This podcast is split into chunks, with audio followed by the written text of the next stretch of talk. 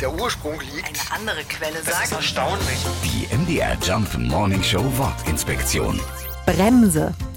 Sie sind scharf auf unser Blut und jetzt im Sommer ziemlich nervig. Bremsen haben dabei aber nichts mit der Bremse am Rad oder im Auto zu tun. Ihren Namen haben sie der althochdeutschen Sprache zu verdanken.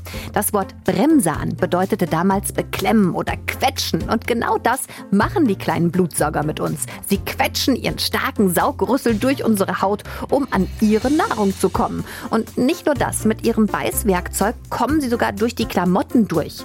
Leider ist dabei immer ein bisschen Gift im Spiel, das juckt und brennt und braucht kein Mensch. Übrigens sind das nur die weiblichen Bremsen, die solchen Ärger machen. Die Männchen, die bestäuben währenddessen ganz friedlich Blüten. Die MDR Jump Morning Show Wortinspektion. Jeden Morgen um 6.20 Uhr und 8.20 Uhr und jederzeit in der ARD Audiothek.